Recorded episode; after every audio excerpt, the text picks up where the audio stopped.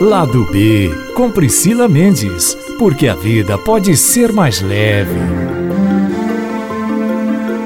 Olá, estamos começando mais um Lado B esta semana, trazendo uma história, gente, de superação, uma história que vale a pena você acompanhar. Você aí que se sente desmotivado, para baixo, o final do ano tá aí, você não conseguiu atingir suas metas, acha que é impossível realizar os seus sonhos, que é muito complicado. Se você acha que é tarde, saiba que nada é impossível quando a gente tem foco, quando a gente tem fé, quando a gente tem persistência. E o meu convidado de hoje, uma pessoa muito especial, é o Jectan Salviano, que tem uma história de vida muito bacana, muito linda. Seja muito bem-vindo, é um prazer recebê-lo aqui. Muito obrigado pela oportunidade né, de estar passando essa mensagem para as pessoas. É uma história de superação de fato, né? É uma história inspiradora. Você hoje é policial militar. Sim. Fez a faculdade de recursos humanos, né? Formado em RH. Também fez a faculdade de direito, educação física e agora para complementar, para ficar um profissional mais completo ainda, fazendo a faculdade de nutrição. Correto. E onde você arruma tempo para fazer isso tudo? É, todos temos as mesmas 24 horas, né? A questão é organização. Uhum. Né? Eu acordo mais cedo, eu sempre acordo às 4 e meia da manhã.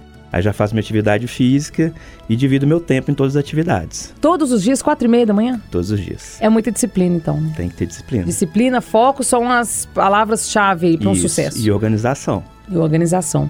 Agora, o seu maior impulsionador, a mola propulsora desse sucesso foi o seu pai, é isso? Conta um pouquinho pra gente. Isso. A minha criação foi bem rigorosa, né? Interior de Minas, né? cidade chama Rio Pomba, lá perto de Juiz Fora. E meu pai sempre foi muito rigoroso porque eu percebi as dificuldades. Hoje eu entendo o tratamento que ele me dava. Tanto que se eu tirasse 9 na escola não dava bom. Tinha que ser 10. Ele falava, filho, esse país nosso é muito hipócrita. Né? Você é pobre você é negro. Então você vai ter que sempre ser duas vezes melhor que as outras pessoas, senão você nunca vai conseguir nada. Né? E na época eu trabalhava com ele de servente pedreiro. Eu sempre igual. Meu pai nunca me deu nada. É meu material de estudo, eu sempre tinha que trabalhar para comprar. E hoje eu entendo essa criação que ele me deu. Aí sempre foi assim, sempre tinha que fazer tudo melhor do que os outros duas vezes, porque a gente já sabia a dificuldade que eu ia enfrentar.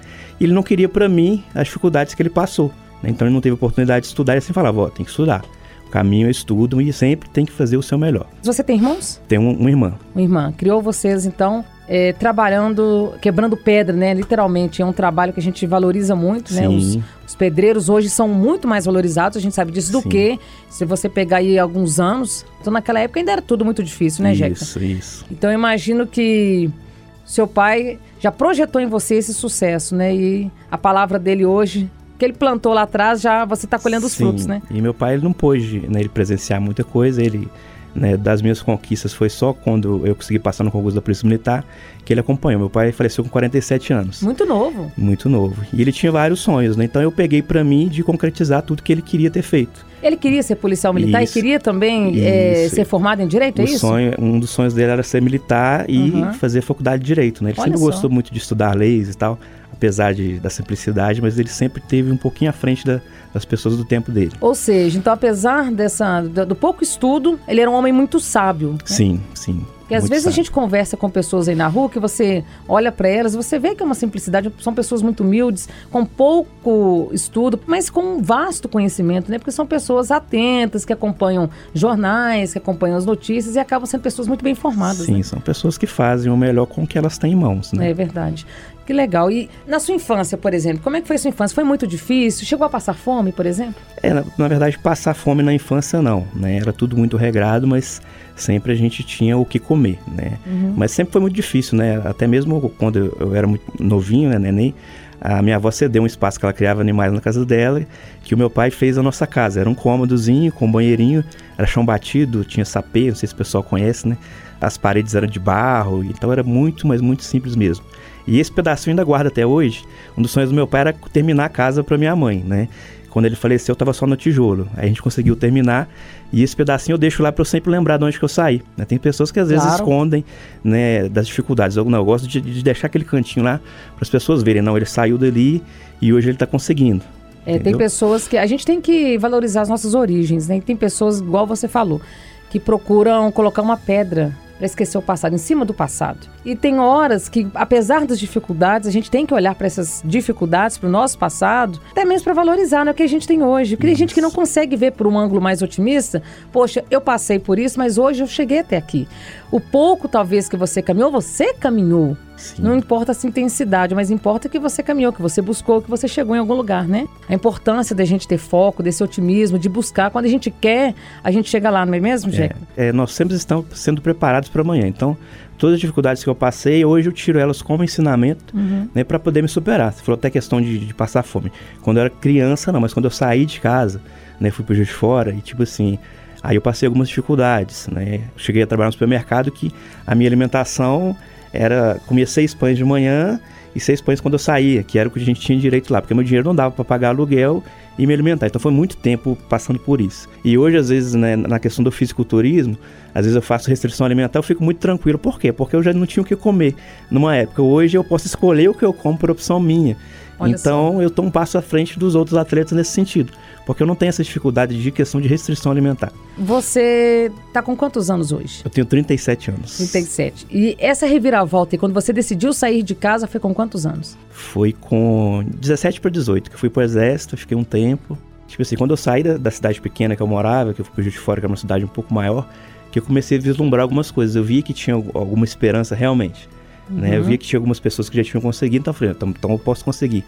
Né? Até quando eu comecei a estudar em Juiz Fora, eu vi que o ensino que eu tive na minha cidade era muito pouco. E eu precisava de, de- de conseguir alguma coisa a mais.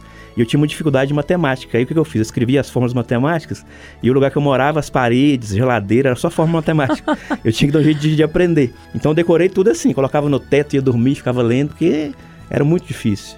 E consegui. E parece que você depois, é, por conta própria, né, sozinho, estudou para conseguir uma bolsa para fazer o Isso. Enem, não é isso? Isso, aí eu, nesse supermercado eu trabalhava, tinha um cursinho em frente. Aí eu vi lá que tinha algumas inscrições lá pra gente fazer o simulado, fazer o simulado, e a nota de simulado se abatia como bolsa, né? Aí eu estudei para esse simulado, procurei saber, aí tirei uma nota maior lá. Até procurei o dono da escola depois. Aí, ó, realmente tirar 100% você nunca ia conseguir, não, mas você tirou 99. Que isso? Porque a gente faz especificamente para isso, né? Mas eu vou te dar a bolsa, mas a gente vai fazer um combinado. Eu vou te utilizar depois, então, pra gente fazer, né? A propaganda. Fazer a propaganda. É. Tanto que eu fiz, acho mais de 30 vestibulares, né? Fui aprovado em todos. Só para fazer a Só propaganda. pra fazer a propaganda. Foi, Mas valeu a pena, valeu né? a pena. Aí você cursou primeiro a faculdade de RH, Recursos Humanos. Não, Não? aí eu fiz o vestibular de Fora para, acho que foi engenharia elétrica, nem sei por quê que eu fiz, acho que é porque eu tive uma namorada lá que o pai dela era engenheiro e eu fiz. Se inspirou e foi. Aí fiz, fui aprovado também, mas eu fiz o concurso da Polícia Militar. Eu fiz a Polícia Militar e fiz da ESA, passei nos, nos dois, mas eu vim da Polícia Militar porque o salário era melhor e eu precisava de, de melhorar. Aí, durante esse período que eu vim para a Polícia Militar, a primeira oportunidade que eu tive foi fazer a Faculdade de Gestão e Recursos Humanos, né, por bolsa também pelo Enem. Aí fiz o Enem mais uma vez, eu fui o terceiro colocado em Minas, aí eu Olha. consegui uma bolsa também em Direito, Terminando a faculdade, consegui a bolsa também, fiz duas pós-graduações. Meu Deus. E... E e não parou, né? não parei, não parei. Olha só, gente, que história, que bacana, né? Gente acompanhar pessoas tão determinadas assim como você. Nesse trajeto todo, né, você disse: Ah, eu estava trabalhando lá no, no supermercado e eu olho para frente, tinha um cursinho. Você se considera um homem de sorte ou você acha que as circunstâncias que foram sendo colocadas no seu caminho, você acredita nisso, nessa questão de destino, né? Porque você trabalhava num supermercado que era de frente para esse cursinho. É, não acredito muito em destino, né? Eu acho que oportunidades todos nós temos. O problema é que as pessoas não veem as portas abertas. Que talvez se eu ficasse olhando só pro mercado, pra pessoa do lado, Uhum. eu falar, "Ó, não tenho futuro de sair daqui. É. Mas em frente ao supermercado tinha uma porta de saída que era eu estudar e conseguir uma coisa melhor. Então eu sempre olho assim, se fechou uma porta, eu olho, eu sempre vejo 10 do lado. Eu nunca fiquei limitado a uma coisa só. Você fica limitado a uma coisa só, às vezes você não consegue aquela coisa, e talvez tenha uma coisa melhor te esperando. Mas as pessoas desistem antes, entendeu? Talvez tá na sua frente lá como cursinho, né? O pontapé Isso, inicial. eu podia olhar e não ver, nem, É. nem saber o que, que se tratava, qual que estabelecimento que era aquilo. Mas eu sempre vi uma saída. Por pior que a circunstância fosse, tinha uma saída. E agora, quando entra o fisiculturismo na sua vida? Você sempre quis ser fisiculturista? Como que foi? Na verdade, eu sempre fui muito magro, né? Aquela pessoa, aquele adolescente. Chassi de grilo. Muito chassi de grilo e tal. E eu sempre fui muito fã do Arnold Schwarzenegger. Ah, Aí quando eu comecei a trabalhar na área com. Primeiro eu comecei a trabalhar com suplementação, né? Aí o dólar ficou muito alto, eu tive que arrumar outra oportunidade. Por isso que eu te falei, sempre quando fecha uma porta, você tem que ver a outra que se abre. E eu sempre já gostei muito de musculação, então eu não vendia mais suplemento, comecei a dar aula na academia. E nessas oportunidades, né, eu comecei a destacar no meio e tive a chance de conhecer o próprio Arnold de pessoa. Foi num evento no, no Rio. Olha só. E o, o tratamento que ele me deu, assim, e tal, e a repercussão que teve desse encontro, né, é, foi muito boa nesse sentido. E aí eu fiquei estimulado, falei, ah, eu vou correr atrás, você fisiculturista também. Eu já tinha, acho que 30, não, 34 anos. E eu procurei algumas pessoas que elas me desestimularam, falaram, você já está muito velho para isso. Olha só, tá vendo quando eu disse aqui que às vezes as pessoas pensam que é, está velho, que já é tarde para realizar um sonho, você é mais um exemplo, né? Nessa, nessa situação. 34 anos, já velho para ingressar no mundo fisiculturista. Só que eu pensei bem, eu falei, não, mas essas pessoas que estão falando, nenhuma delas são atletas, né? Nenhuma né, participar de um campeonato. Às vezes a gente pede ou aceita sugestão de pessoas que não têm conhecimento do que falam. Uhum. Às vezes elas não querem tentar também e te estimulam, né? Porque é. quando você se destaca com uma coisa, infelizmente você pode incomodar outras pessoas. Com certeza. Até mesmo dentro de casa, né? Eu é. faço muita comparação com o balde de caranguejos. Eu já escrevi um texto com relação a isso. Porque às vezes quando você muda a sua vida, você está num meio ali, né, você sai da zona de conforto, você incomoda as pessoas que estão na mesma situação. E o caranguejo, não sei se você já viu, você coloca um tanto no balde, um tenta sair, o outro vai puxando para trás, né? É. Eu faço comparação nesse sentido, porque às vezes é mais fácil as pessoas fazerem você desistir do que elas também tomarem a decisão de mudar. Então, foi nesse sentido que, que mais ou menos eu comecei a me impulsionar. Né? Aí eu procurei pessoas que realmente tinham conhecimento e me auxiliaram e, e consegui, né? E quantos prêmios você tem hoje nessa área do fisiculturismo? Então, eu tenho hoje de campeonatos que eu ganhei foram cinco campeonatos, né? Eu participei de uns 10. No começo eu ficava nas últimas colocações, mas eu nunca desisti porque eu via que sempre faltava alguma coisa. Às vezes as pessoas falavam, ah, a arbitragem é, não te observou direito, você merecia, mas na hora que eu olhava no espelho eu falava, não, quando eu não tiver nada para eles me tirarem ponto eu vou ganhar. E foi nesse sentido, a partir do terceiro campeonato eu já comecei a, a ter umas colocações melhores e hoje sempre que eu vou fico entre os três primeiros colocados. Olha só, mas foi um tempo muito curto, né? Você com 34 anos e hoje você com 37, já com esses prêmios, foi num período muito curto, né? É, mas igual eu falei, a questão da persistência, né? Se às vezes eu tivesse desistido ali no primeiro. No primeiro campeonato que eu fui, eu fiquei nas últimas colocações. Se eu tivesse desistido, eu ia falar, não, realmente as pessoas estavam certas. Mas eu sempre acreditei. Acho que a questão é você acreditar e realmente fazer a sua parte. É a mesma coisa que como eu trabalho é, hoje com presto consultoria para 30 países. Tem alunos hoje em aproximadamente 30 países. Questão de dieta, né? As pessoas que às vezes falam, ah, eu posto alguma evolução, a pessoa fala, ah, mas só 30 dias a pessoa já mudou. Não é só 30 dias. 30 dias você fazendo uma dieta, né? você comendo a mesma coisa, as mesmas quantidades todos os dias é muito tempo. Então, às vezes, quem está de fora pensa que é rápido, mas é muito tempo para você ficar em restrição alimentar. Nossa. Né? Então, não quer dizer que né, três anos, três anos é muito tempo, porque realmente eu vivo o que eu prego. Se eu falar uma coisa, eu estou fazendo aquilo ali. Às vezes tem pessoas hoje, principalmente rede social, né? Com certeza. Rede social, as pessoas, né? hoje você compra tudo que você quer. Né? Se falar que você quer em um dia perder 20 quilos, tem alguém que vai te vender isso, mas você não vai conquistar. Mas as pessoas que realmente elas seguem aquela rotina ali, elas conseguem. Às vezes a pessoa até começa a realizar o sonho, já está ali é, inserida daquilo que ela tanto queria. Mas na primeira frustração, no, na primeira coisa que der errado, ela fala: não é para mim, desiste. É, infelizmente as pessoas desistem muito fácil. Era para você ter desistido, né? Você falou: não, e o seu não, não consegui agora, é, continua perseverando. O problema maior, acho que as pessoas elas terceirizam as responsabilidades, né? Ninguém é assume para si. É. Né? Porque, ah, eu não passo no concurso, mas será que realmente você está abrindo mão? Você está estudando? Você está se dedicando? Eu tiro prova de alguns amigos meus que eles é, se prepararam para seguir carreira na Polícia Militar. Às vezes eu passava na porta de algum assim, de madrugada, chegando de serviço, o cara estava estudando. Tipo, se ele for o primeiro a passar no concurso de sargento, outros para passar no concurso de oficial. Então, realmente, as pessoas se dedicaram, né? Não adianta você só querer e não fazer sua parte. Eu acho que o maior problema é isso. Então, não pode terceirizar a responsabilidade. A responsabilidade é sua. Você tem que pegar e fazer. É, tem muitas pessoas também que se vitimizam. Sim. Hoje muito se fala de meritocracia. Uhum. Eu aceito a meritocracia, eu sei que é, às vezes a, o mérito é da pessoa, ela tem que pegar realmente fazer a sua parte. Eu só não aceito um pouco o ponto de partida, ele é muito desigual. Igual quando eu comecei, é. né? Igual sair lá do interiorzinho, eu nem sabia o que, que era vestibular. Uhum. Eu pensava que para a pessoa ser médico, o pai dela tinha que ser médico. Olha só como que era a minha mentalidade com 17 para 18 anos né, uhum. né, naquela época, entendeu?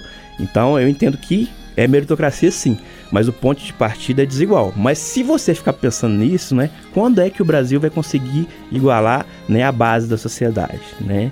Se der do jeito que vai, nunca, né? A minha sorte é que eu tive um pai que pensou nisso. E ele falou: para você se destacar, você vai ter que ser duas vezes melhor, né? Quiçá três vezes. Então acho que o grande incentivo foi esse, né? De fazer um pouco além. Porque se depender da base, né, fica meio complicado. É, eu chego até assim, ficar um pouco emocionada, gente, porque querendo ou não também lembro um pouco assim da minha história, quanto difícil foi é, numa época em que meu pai estava muito doente. Eu estava perdendo o pai, meu pai já tinha perdido a visão, com a perna amputada. Eu trabalhava na, na hotelaria, tinha uma filha pequena, não tinha onde deixar e eu tinha que ir para a faculdade. Eu tinha que estar às 6 horas da manhã, impecável, em um balcão de hotel como recepcionista. E às vezes eu atendendo o cliente ali, eu colocava ali no, no computador, entrava na internet e estudava em pé, sabe? ouvi muitas, muitas palavras assim, na tentativa de me fazer desistir. Você não vai conseguir. Aqui é muito peneirado, o mercado de jornalismo é muito peneirado. Ah, eu já formei em jornalismo e não consegui. Eu ouvia muito isso. Eu não desisti. Às vezes eu estava ali sorrindo para as pessoas naquele balcão, mas a dor me corroía por dentro, porque meu pai estava às vezes numa mesa de cirurgia podendo perder a vida, porque o caso ele era muito delicado. Várias circunstâncias no caminho me apareceram realmente para me fazer desistir. É, o meu primeiro estágio, inclusive, eu consegui numa grande emissora de TV aqui.